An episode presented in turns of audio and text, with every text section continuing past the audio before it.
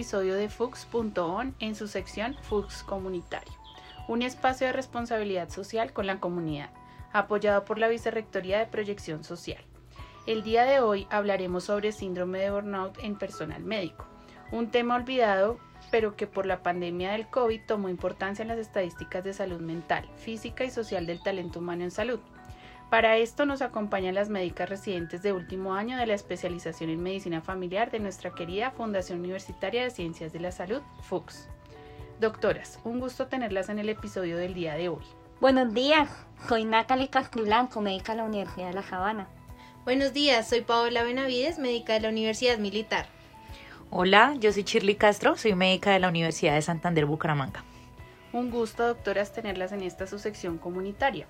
Entrando en materia, quisiera que me cuenten un poco qué es el síndrome de burnout. Pues como ustedes mencionan, es un tema que en los últimos años ha sido relegado.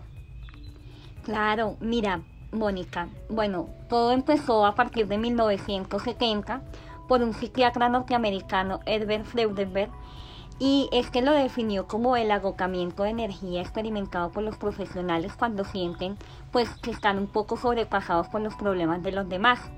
Ya posteriormente, más o menos en 1981, Maslach redefine este y lo consideran como un síndrome psicológico de agotamiento emocional, de agotamiento de esos recursos emocionales ante ese estrés y la presencia pues de esos sentimientos de estar pues muy, ego, muy agotado pues a nivel emocional y psicológicamente.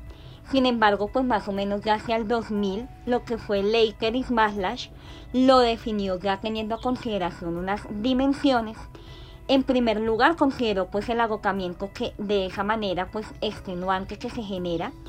Posteriormente, en la segunda dimensión, considera el sentimiento de cinismo y de desapego por el trabajo.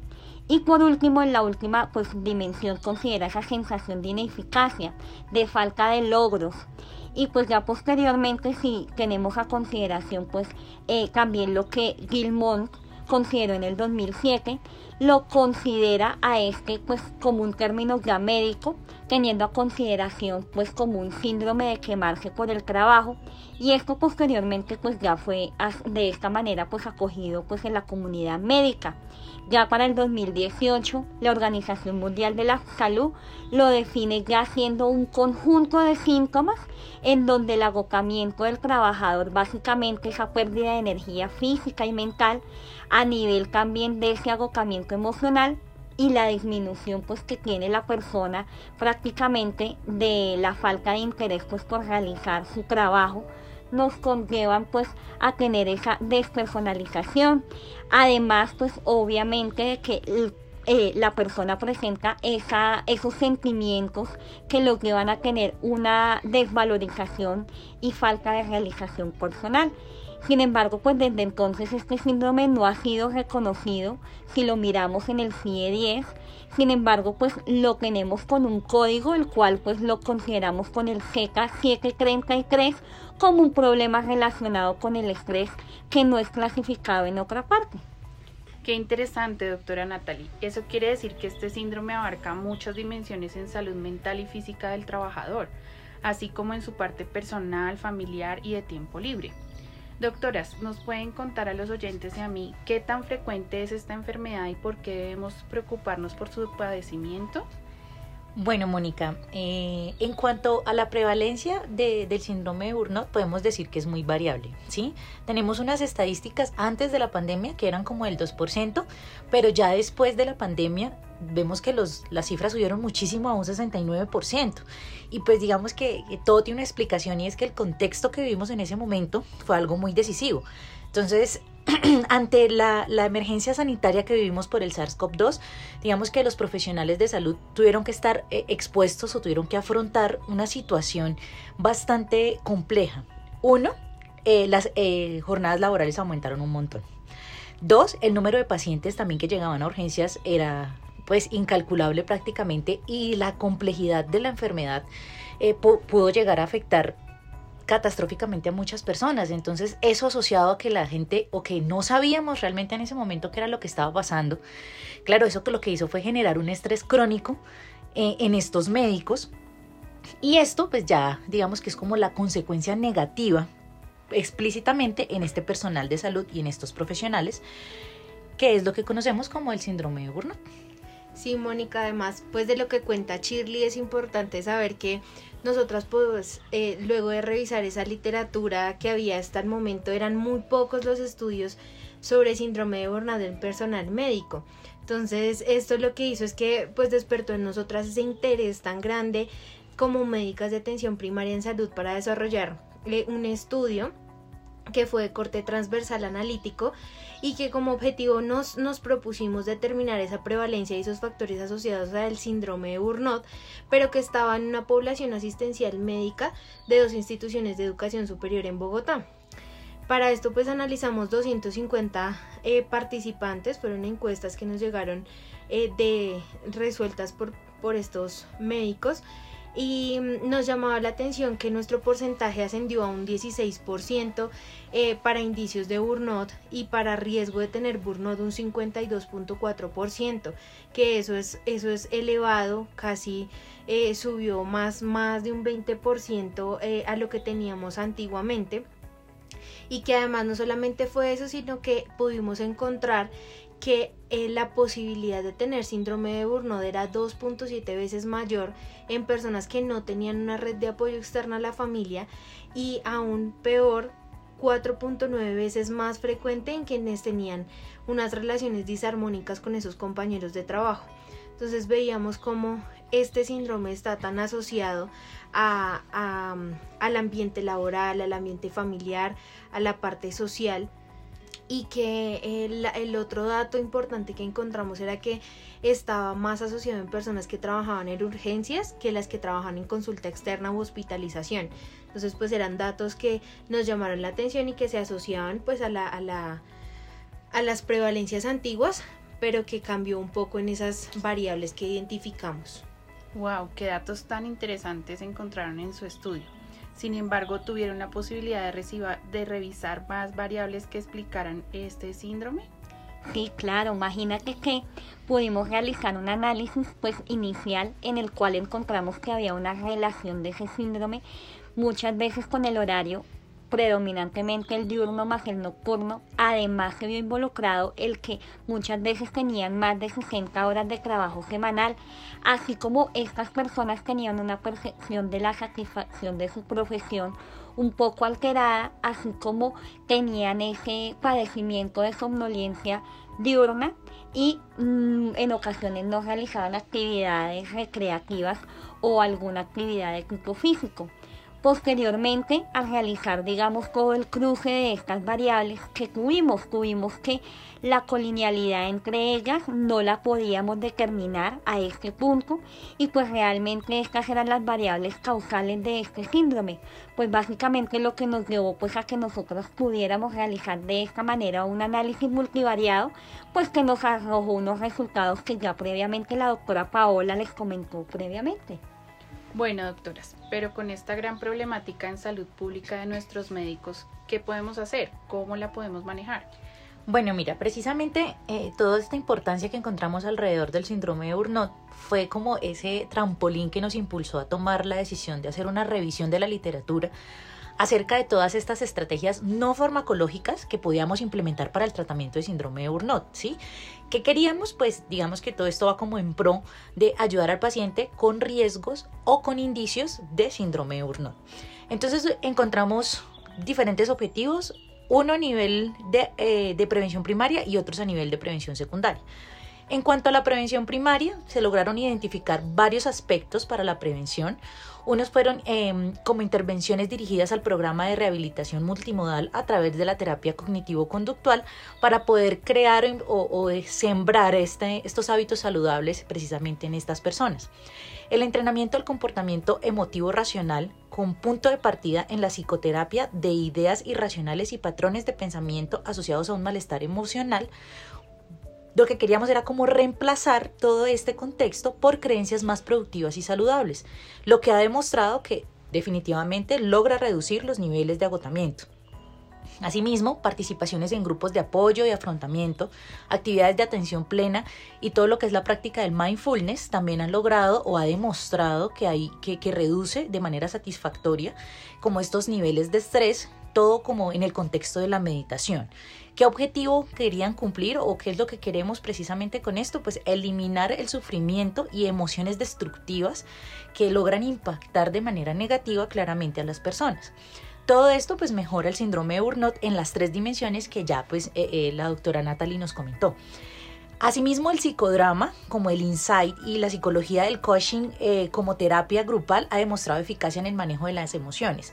Facilita las habilidades en toma de decisiones, los mecanismos de adaptación, la resolutividad de problemas y la percepción en el lugar de trabajo, asimismo como la disminución en el nivel del agotamiento y la fatiga. Bueno, suena interesante que hay muchas estrategias con las cuales una persona podría enfocarse individualmente, pero desde su área de trabajo cómo podrían ayudar también. Sí, Mónica, pues digamos que son muchas las actividades que nosotras hacemos de mantenimiento de la salud, de prevención primaria, secundaria y principalmente en, prevención primaria. Eh, es importante no ver solamente el entorno personal, sino también el laboral, ya que fueron las variables que más asociamos al síndrome de burnout. Entonces vimos que hay estrategias de actividades grupales con compañeros de trabajo, cómo poder generar una alternancia en esa presencialidad y esa virtualidad en actividades que no son necesariamente de estar sentado tras el computador en el, en el lugar de trabajo y que además podríamos tener un acceso a plataformas de salud que sean de inmediata eh, consulta de los, de los médicos que se sientan afectados por esta patología u otras a nivel mental y que esto sea dirigido pues por telepsiquiatría, por enfermería, que sea un trabajo multidimensional eh, y, con muchas facetas que ayuden al participante. Adicionalmente pues eh, que haya un chat en atención mental, que sean herramientas en línea, ya que la pandemia pues nos trajo eso, la virtualidad y asimismo pues es importante mejorar condiciones laborales, que haya un lugar ergonómico para el, trabajador y que eh, esto nos permita también hacer una rotación de horarios de esos turnos de, de trabajo que sea una entrega de turno para las personas que están asistenciales, que sea grupal, que sea de cara a cara, que permita tener una socialización y un mejor confrontamiento a las situaciones que se nos vienen en un turno laboral eh, en cuanto a la parte del trabajo en equipo, pues es importante redistribuir todas esas tareas que hay que están generando mayor carga al trabajador y pues eh, que no permiten tener un descanso adecuado.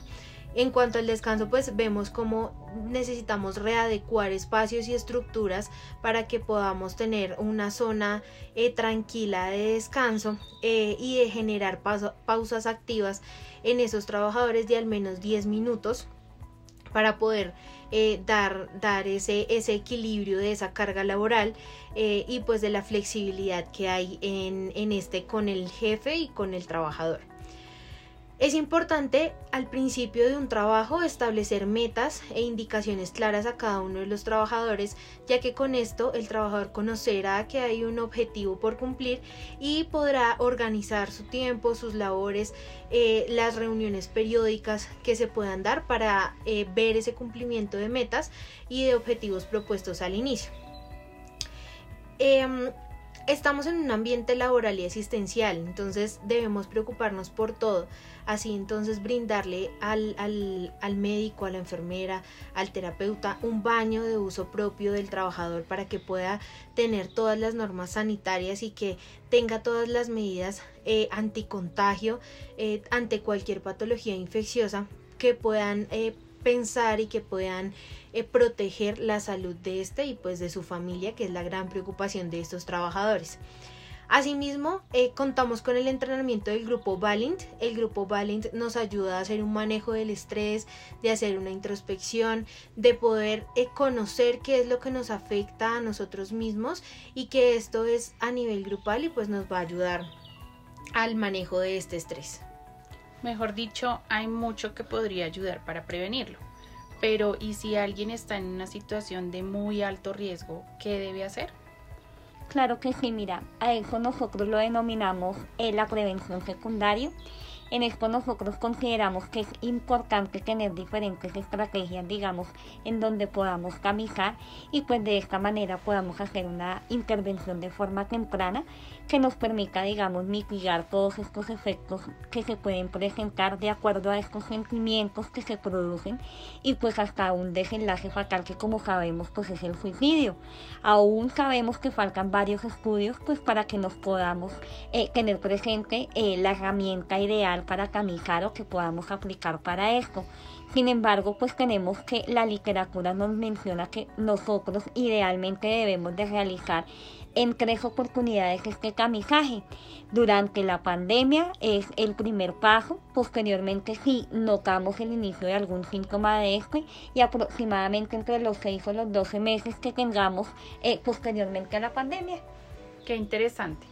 Pero entonces de todas las estrategias que mencionaron, ¿cuáles serían las más efectivas? Bueno, eh, digamos que finalmente se puede evidenciar que las estrategias de intervención no farmacológica deben estar basadas en un plan estratégico que tiene un cambio dinámico entre el agotamiento y el bienestar. Entonces digamos que es lograr un equilibrio, ¿cierto? ¿Con el fin de qué? Pues de mejorar la resiliencia del trabajador y disminuir las cifras del agotamiento. ¿Cuáles fueron las más efectivas?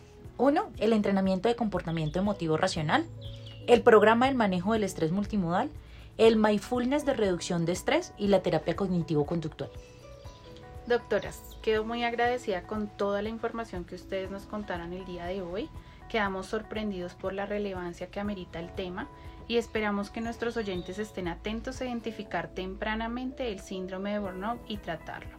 Esperamos contar con ustedes en una nueva oportunidad. Deseamos que haya sido de su gran eh, ayuda esta información. Eh, de gran provecho científico también, sabemos que tocamos muchos temas, muchos conceptos, muchas cifras, pero eh, era como una manera eh, resumida de poder dar todo lo que queríamos abarcar. Y pues finalmente queremos decirle a nuestros oyentes que si llegan a sentirse identificados con algún síntoma, con algo que les esté eh, molestando a nivel emocional, pues no duden en buscar ayuda temprana con su EPS, redes de psicología, con los centros de bienestar del lugar donde trabajan. Y pues asimismo acudir a salud en el trabajo, no solamente si tenemos un accidente laboral, sino también a nivel emocional y personal nos pueden ayudar con diferentes situaciones eh, y pues así poder empezar a intervenir algunas de esas estrategias no farmacológicas que les contamos. Muchas gracias a todos. Mil gracias a todos por sintonizar nuevamente Fux.on en su sección Fux Comunitario. Los esperamos en un nuevo episodio.